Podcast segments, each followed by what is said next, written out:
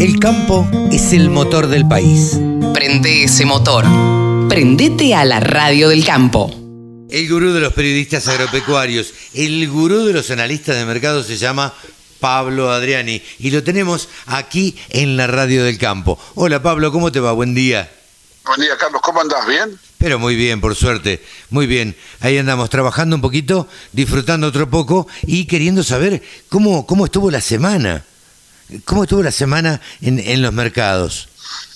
La semana estuvo muy positiva, con ligeras, eh, ligeras bajas de mercado, pero con sostenidas subas.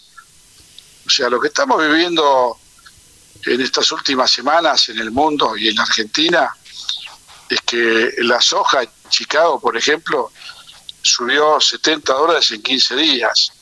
70 No es un tema dólares. menor. Es un montón, ¿no? Exacto.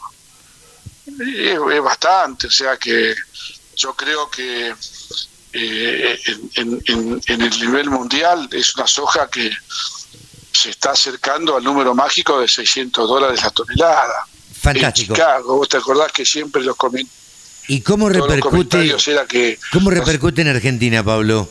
Mira, eh, la soja acá subió más de 50 dólares. O sea que, para que tengas una idea, la soja vale hoy más de 400 dólares por tonelada. Es el precio histórico más alto de los últimos 14 años. Eh, y todavía no terminó la película porque Chicago se despertó hace dos semanas de que había una sequía en Sudamérica Claro. y que se están perdiendo 30 millones de toneladas de soja. Entonces, eh, para los productores es, es un, un- un hecho inesperado, muy positivo. Y tenemos también la mitad del vaso medio vacío, que es que la sequía en Argentina es más grave de lo que se piensa. La Bolsa de Comercio de Rosario acaba de ajustar su estimado de producción en 40,5 millones de toneladas.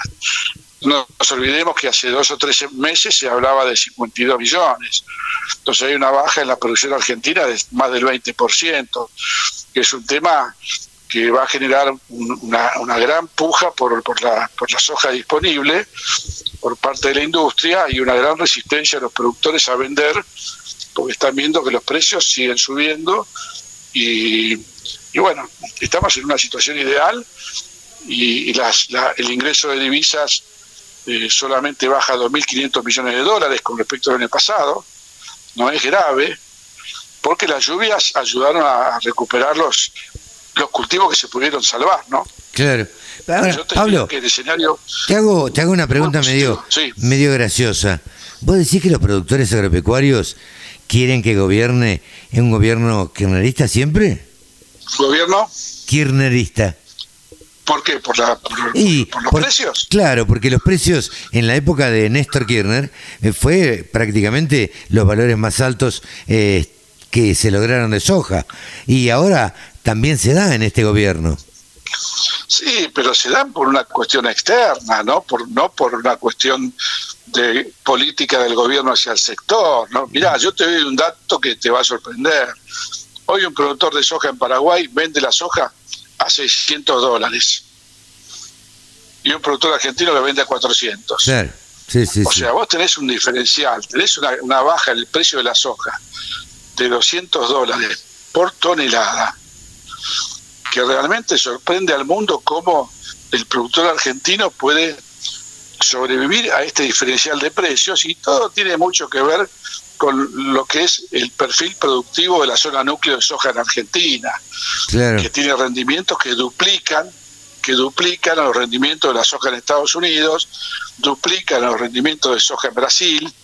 No hay en Brasil y Estados Unidos una soja que rinda 6.000 kilos. Y en Argentina hay muchas zonas que rinden 6.000, 5.000 kilos. Sí, sí, sí. Entonces se compensa, se compensa este, este, este nivel de retenciones que es expropiatorio, se compensa, eh, la suba de precios compensa las retenciones, pero ojo, que las hojas que están en el NOA y NEA no rinden 5.000 kilos, No, rinden claro. 2.500. Claro.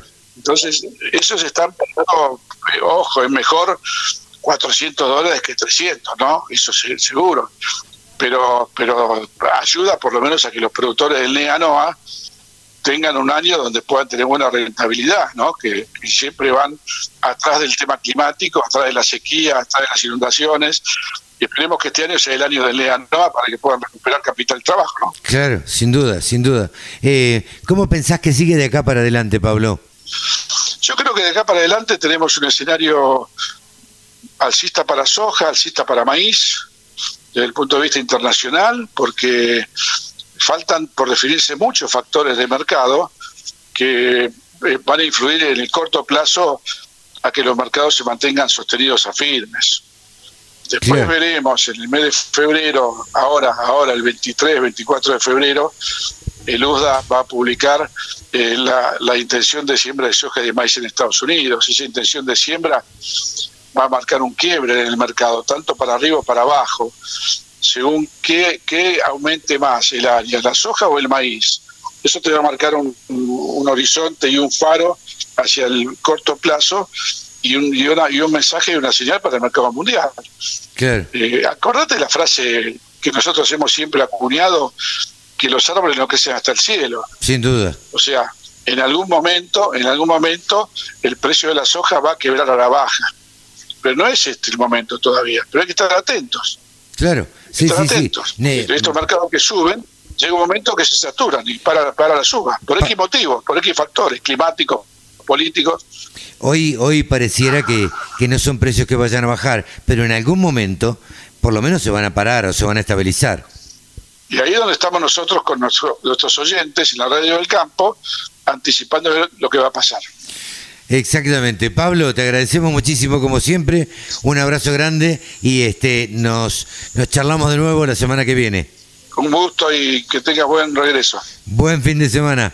Pablo Adriani, el gurú de, los analistas de mercados, ha pasado aquí en la Radio del Campo. La información que te interesa, la música que te acompaña. www.laradiodelcampo.com